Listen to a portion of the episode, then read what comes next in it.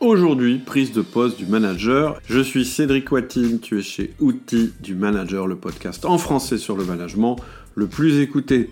Alors aujourd'hui, troisième épisode de la prise de poste du manager. On va plus se positionner en tant que manager qui prend son poste. Non, cet épisode-là, il t'est destiné si toi tu embauches un nouveau manager et je vais t'expliquer, je vais te donner les principes pour euh, optimiser la prise de poste de ton nouveau manager. J'espère que tu as pris le temps d'écouter les deux épisodes précédents parce qu'en miroir, ils décrivent ce que tu peux faire pour aider ton nouveau manager à réussir. C'est-à-dire tout ce que tu, tout ce qui a été vécu par ces managers qui malheureusement n'ont pas réussi leur, prise de poste, eh bien tu vas le découvrir là et tu verras que bien souvent, malheureusement, c'était pas seulement dû à eux, mais c'était peut-être un petit peu dû aussi à la personne qui les a intégrés et qui a fait des bêtises. Alors, dans cet épisode, évidemment, je vais enfoncer le clou. Voilà ce que font les managers de managers et les bons boss qui veulent aider leur manager à réussir. Le premier conseil, c'est laisse-lui du temps.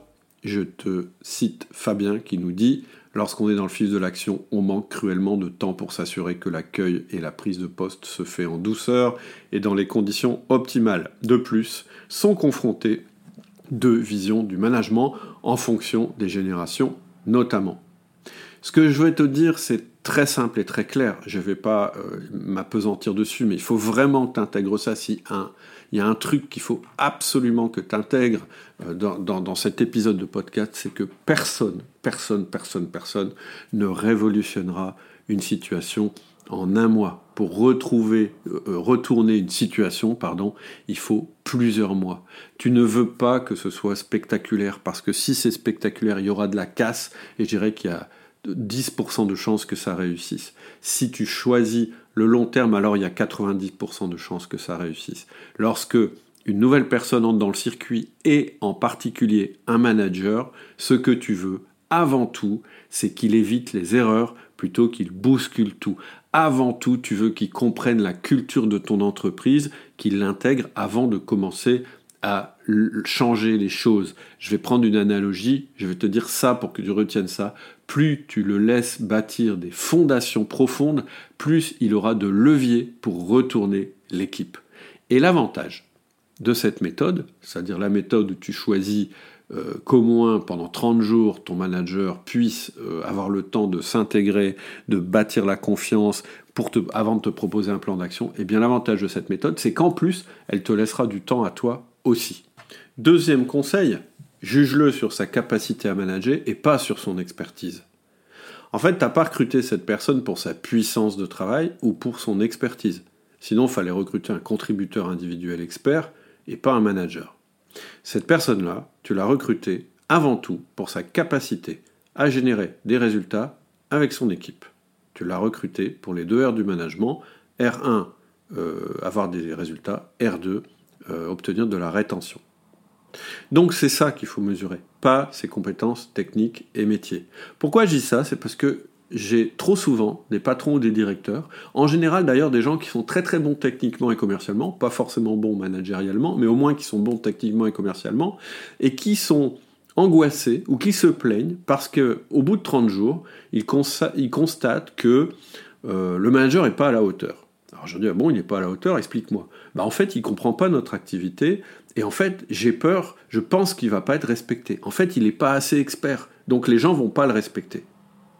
Mais au bout de 30 jours, il faut que tu réalises que personne ne peut avoir l'expérience et l'expertise que toi et ton équipe, vous avez acquise et accumulée en des années. C'est impossible. Il faut te faire le deuil là-dessus tout de suite, c'est impossible.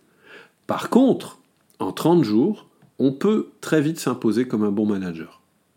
Et en fait, c'est sur cet aspect-là que tu vas te rassurer, c'est sur cet aspect-là que tu vas l'évaluer. Alors je te dis les questions qu'il faut que tu te poses au cours de ces 30 jours, ou plutôt à l'issue de ces 30 jours. Première question, s'intègre-t-il bien à l'équipe? Deuxième question, instaure-t-il une bonne ambiance et de la confiance? Troisième question, respecte-t-il l'équipe et la culture d'entreprise? Quatrième question, a-t-il une bonne hygiène de travail Heures, stress, etc. Question suivante. Sens-tu qu'il sera un bon relais pour toi? Et dernière question. Sait-il tirer parti de l'expérience et de l'expertise de son équipe? Si tu réponds plutôt oui à toutes ces questions, tu tiens la bonne personne. Et tu vois bien que ça n'a rien à voir avec son expertise ou son expérience. Parce que l'expertise et l'expérience, à de rares exceptions près, elles sont dans ton équipe. Et donc la personne, en fait, ce qu'elle va acquérir, c'est une expertise, une expérience horizontale, c'est-à-dire générale. C'est ça qui va lui permettre effectivement d'attirer le respect, etc. Mais avant tout, ce qui va lui permettre d'attirer le respect et d'être légitime dans l'équipe, c'est ce que je t'ai dit, c'est-à-dire plutôt des choses qui sont basées sur le R2 du management, la rétention, plutôt que des choses qui sont basées sur le R1 des résultats. Les résultats, ils ne seront pas là tout de suite, en tout cas pas les résultats chiffrés. Ce qui compte pour l'instant, c'est qu'ils s'intègrent. Troisième conseil, Très simple. Tu lui demandes de mettre un système de management en place. Ça, c'est le conseil de Didier et je suis complètement d'accord. Quand je place une personne dans le rôle de manager ou d'animateur, je lui demande de mettre en place un système de management, routine du lundi, 1 à 1, SOR. C'est-à-dire, là, euh, Didier cite des formations, et je pense qu'il a 100% euh, raison. Si ton nouveau manager te parle pas du tout de son système de management ou de quelque chose qui y ressemble, si il te décrit pas un système selon lequel il va manager, c'est pas un bon signe. Et ça, tu peux l'aider. Tu peux lui demander d'écouter simplement ces trois épisodes. Déjà, ça va l'éclaircir par rapport à ce qu'il doit faire pendant ces 30 premiers jours. Quatrième conseil, le présenter à l'équipe et lui assurer un soutien indéfectible je te cite euh, le témoignage de Morinck, lors de ma dernière prise de poste, je n'ai pas eu la possibilité de me présenter de manière formelle auprès des différents départements de l'entreprise. J'aurais aimé une introduction par le DG ou mon N plus 1, cela m'aurait semblé indispensable. Bah, c'est clair, en fait, euh, si tu fais pas ça, euh, c'est mal parti. Quand tu accueilles un nouveau manager, je te conseille de faire avec lui le tour de l'équipe pour le présenter, de lui expliquer l'organigramme, de lui expliquer le fonctionnement de l'entreprise, mais surtout, quand tu fais le tour de l'équipe, faire sentir sans équivoque que tu as confiance en lui et que ta volonté, c'est qu'il devienne un bon relais de communication faut que tu sois très clair. Il faut que tu, dises des choses du style vous avez toutes et tous votre responsabilité dans la, dans la réussite de Pierre. Si Pierre, c'est le nouveau, le, nouveau manager. Sachez que je serai vigilant sur, sur son intégration et particulièrement attentif. C'est-à-dire qu'en faisant ça, qu'est-ce que tu fais?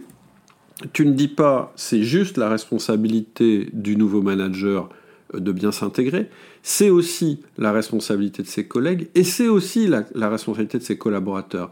C'est-à-dire qu'il faut quand même que euh, tes collaborateurs à toi ou tes N-2 désormais sentent que s'ils mettent des bâtons dans les roues euh, au nouveau, ça va pas te plaire. Parce que toi, ce que tu veux, ton objectif, c'est vraiment qu'il réussisse sa prise de poste. Cinquième conseil, euh, qui n'est pas toujours évident d'ailleurs, écoute-le même quand cela ne te fait pas plaisir. Euh, je te cite Julien. Je n'ai eu que des problèmes avec les managers qui font le tour de tes N-1 pour ensuite dire ce que tu as envie d'entendre. C'est-à-dire qu'en fait, ce que reproche Julien euh, à, des managers qu'il qui, a, a embauchés et qui n'ont pas fonctionné, c'est finalement que ces managers-là, ils lui ont toujours dit ce qu'il avait envie d'entendre. Et finalement, ce qui va être intéressant pour toi, c'est que ton manager soit quelqu'un qui te dise la vérité. Mais pour qu'il te dise la vérité, il faut qu'il puisse te la dire sans générer chez toi une réaction euh, négative. Ce qui va être très intéressant aussi, c'est d'écouter les points qui vont le surprendre quand ils vont arriver, ce nouveau manager. En fait, c'est vraiment intéressant cette période de 30 jours parce que il est dans une période très intéressante où il est encore un peu extérieur à l'entreprise. Il est dans l'entreprise, mais il est en intégration. Et quand on est en intégration, en fait, ce qui nous saute aux yeux, ce sont les différences avec nos précédents postes. Et ça, pour toi, c'est de l'or. En fait, ce nouveau manager, plus qu'aucun autre, il va être capable de te décrire la culture de ton équipe ou de ton entreprise, mais pas celle que tu crois avoir, celle qui existe en vrai. Et c'est, alors c'est quoi la culture de l'entreprise? Je l'ai déjà dit dans les autres épisodes, c'est la somme des comportements réels de l'entreprise. Et donc c'est vraiment important que tu demandes à ton nouveau manager un rapport d'étonnement. Mais quand il donne ce rapport d'étonnement, tout ne va pas te faire plaisir. Et donc c'est important que tu entendes aussi ce qu'il ne te fait pas plaisir. C'est-à-dire, peut-être qu'il va te dire des trucs, tu vas dire non mais là il n'a rien compris. Mais en fait, c'est embêtant de te dire ça. Avant de te dire non, mais là, il a rien compris, et d'essayer de dire non, mais en fait, les gens, ils font ça parce que, parce que, écoute ce qu'il te dit, parce que derrière, il y a sûrement, effectivement, des opportunités de progrès. En fait, quand vous allez euh, faire ce rapport d'étonnement, toi, tu vas avoir des motifs de satisfaction. Il va te dire tout ce qui est génial dans l'équipe, tout ce qui plaît dans l'équipe, etc. Il va essayer de te faire plaisir, c'est normal. Mais j'espère que tu lui donneras aussi l'occasion de te parler des opportunités de progrès. D'ailleurs, s'il te dit aucun élément négatif, il faut que tu le fasses parler, il faut que tu dises, bon, ok, tout ça c'est ce qui vous a plu, mais dites-moi un peu euh, ce qui pourrait être mieux, dites-moi un petit peu des choses qui vont étonner, mais peut-être des choses négatives. Parce qu'en fait, au moment où vous allez avoir cette discussion, vous allez tous les deux avoir la chance très rare, et qui se reproduira peut-être pas euh, rapidement, de mesurer l'écart entre la culture réelle de ton entreprise ou de ton équipe et la culture cible dont tu rêves peut-être, ou que tu crois peut-être avoir atteinte alors qu'il y a encore des progrès à faire. Bref, euh, mon cinquième conseil, c'est de l'écouter même quand ce qu'il te dit ne te fait pas plaisir. Sixième conseil, respecte son plan d'action. Alors, il y a un truc qui est très très important à comprendre en management, et si tu écoutes Outils du Manager depuis longtemps, tu le sais très bien, c'est qu'il existe autant de plans d'action efficaces que de managers. C'est-à-dire que c'est à toi de fixer les objectifs, ok, ça on a compris, mais plus tu peux laisser tes équipes trouver le comment ils vont atteindre les objectifs, plus tu vas avoir de bons résultats. Toi, tu es là pour expliquer le pourquoi, et eux, ils vont t'expliquer le comment on va faire. Et donc, Qu'est-ce que ça veut dire ça? Ça veut dire qu'une très grande erreur à ne surtout pas faire quand tu embauches un manager, c'est de lui écrire son plan d'action à sa place. Je sais que toi, tu as certainement réussi en faisant certaines choses. Et donc, ta tentative, ta tentation, pardon, ça va être de lui dire, en fait, moi, je sais comment on réussit, regarde, moi, j'ai réussi, et donc, en fait, il y a une manière de faire, c'est la mienne. Si tu fais ça, en fait, tu fais, en fait, tout ce que tu fais déjà, c'est que tu lui montres que tu n'es pas un bon manager parce que tu lui montres que bah, tu ne sais pas reconnaître euh, qu'il euh, y a des différences entre les personnes et que la manière de réussir, euh, la tienne et la sienne seront, forcément différentes. En plus, toi, ça s'est peut-être passé dans un autre contexte, dans des, autres circonstances, etc. Donc, tu ne peux pas plaquer ton plan d'action. Mais en plus, tu lui prouves que tu ne sais pas déléguer et que tu penses tout savoir. Et donc, en faisant ça, en fait, finalement, non seulement tu vas le contrarier, mais surtout, tu vas te tirer une balle dans le pied. Parce qu'en fait, ce que tu es en train de faire là, c'est de tuer l'intelligence qui comptait mettre à ton service. Il n'y a personne qui aime avoir quelqu'un qui lui dit il n'y a qu'une seule manière de réussir, c'est la mienne et c'est celle-là. Ce qu'on aime, c'est avoir le respect de notre, de notre boss et l'autonomie pour réussir. On veut son soutien et on veut de l'autonomie en même temps, et c'est normal. Alors c'est quoi ton job du coup? Ben, Ton job, c'est de lui dire clairement ce que tu attends sur le premier R du management, les objectifs. C'est-à-dire que effectivement, pour qu'il puisse te donner un plan d'action, il faut que tu lui donnes des objectifs. Parce que euh, c'est quand même un petit peu à toi de fixer les objectifs, surtout avec un nouveau manager. Par la suite, il pourra peut-être te proposer d'autres objectifs. Mais au début, ce qui va le guider, c'est ce que toi, tu as envie qu'il soit réalisé, par exemple, dans les 90, 90 euh, premiers jours. Ensuite, une fois que tu auras expliqué ses objectifs, c'est de le laisser te donner son plan d'action. Mais son plan d'action, il va pas te le donner tout de suite. C'est impossible. Euh, on en parle déjà depuis un moment. Il va falloir que tu lui laisses sa période d'observation la plus longue possible, euh, minimum 30 jours, et plus si c'est possible. Parce que il aura tes objectifs en, tête, pardon, et il aura aussi le temps d'observer le contexte, les circonstances, la culture d'entreprise qu'il a à sa disposition, et de construire la confiance avec ces personnes. Et en plus, ensuite, il pourra te proposer le meilleur plan possible. Ensuite, une fois qu'il t'a exposé ton plan, tu vas pouvoir lui poser des questions par rapport à ce plan. Mais, mais tes questions, faut faire attention, il faut pas qu'elles soient orientées du style je pose la question parce que là je pense qu'il se plante. Non, il y a peut-être des choses qui vont t'étonner. Et, donc, euh, euh, ces choses qui vont t'étonner, tu as peut-être envie d'avoir des précisions là-dessus, en particulier, en particulier si tu penses qu'elles bousculent ta culture d'entreprise. Si tu penses que, oulala, s'il fait ça comme ça, je veux être sûr qu'il va réussir. Et en fait, ce que tu veux, et là c'est vraiment ton job, c'est lui faciliter la tâche. Tes questions, elles doivent servir à lui faciliter la tâche. Comment tu peux lui faciliter la tâche? Déjà, en validant son plan d'action, en le validant devant l'équipe, en disant, bah Pierre, il a un plan d'action, Et euh, voilà, je l'ai regardé. Je pense que c'est un très très bon plan d'action. En confirmant ta confiance en lui devant l'équipe. En disant, là, Pierre, en me faisant ce plan d'action, il m'a montré qu'il était digne de confiance et je pense qu'ensemble, vous allez réussir. En lui donnant des moyens. C'est-à-dire que euh, si tu peux lui donner des moyens qu'il te demande, eh bien fais-le. Si tu peux pas, eh bien dis-lui. Et ensuite, en le laissant tranquille, sans vouloir tout savoir. Laisse-le agir et des indicateurs, mets en place un reporting, mais un truc qui lui laisse de l'autonomie. N'essaye pas de tout savoir. En fait, il n'y a qu'un truc qui t'intéresse. C'est un, qui réussisse les, objectifs que tu lui as donnés, et deux, qu'il le fasse sans euh, foutre en l'air ton équipe. Voilà. Euh, septième conseil, offre-lui un système. Ça, c'est intéressant. Alors, je vais te donner euh, le témoignage de Pascal parce que elle nous donne même son système pour, euh, pour permettre à ses collaborateurs qui arrivent de réussir. Quand je dis offre-lui un système, je ne te parle pas d'un système de management, offre-lui un système d'onboarding, c'est-à-dire montre-lui comment ça se passe un bon onboarding selon toi. Je te cite Pascal. Je voudrais te partager une de nos pratiques qui marche bien. Quand un manager arrive dans une boutique, qu'il vienne d'une autre boutique ou bien d'une autre entité du groupe ou bien même en externe, nous proposons un accompagnement dédié. Pour débuter, on le questionne sur son état d'esprit pour comprendre comment il aborde ce changement, pour vérifier qu'il a conscience de l'importance du changement qui le concerne et voir où il se positionne sur la courbe du deuil pour valider qu'il est dans sa phase d'acceptation. Ensuite, on passe sur un outil qui marche bien. On appelle ça le scénario catastrophe. L'idée est de focaliser sur tous les éléments qui pourraient mener au désastre. Rater son intégration, en tant que manager dans la boutique par exemple. Cela nous permet de libérer la parole et identifier facilement ses problématiques et craintes et de trouver des idées d'action pour garantir sa réussite. Car une fois la phase d'idéation passée, on fait une sélection d'idées, on les transpose en les inversant et on tire des actions, des moyens concrets euh, pour mener à bien son intégration. On complète ensuite avec des apports de connaissances qui pourraient se résumer à découvrir, observer et comprendre, communiquer avec son manager, son équipe et chaque collaborateur individuellement, la posture, humilité, empathie, ne pas débarquer avec ses propres solutions. Donc tu vois, ce qui est important à retenir, c'est pas forcément d'ailleurs euh, exactement ce schéma, c'est de dire que Pascal, en fait, quand un nouveau manager rentre, elle a un petit plan à lui proposer. Alors évidemment, ça, ça prend du temps euh, à construire, ça peut même prendre du temps à gérer. Et c'est pour ça que moi, je te propose mon système. Mon système, il s'appelle Start. J'ai appelé ça Start parce que ça veut dire début.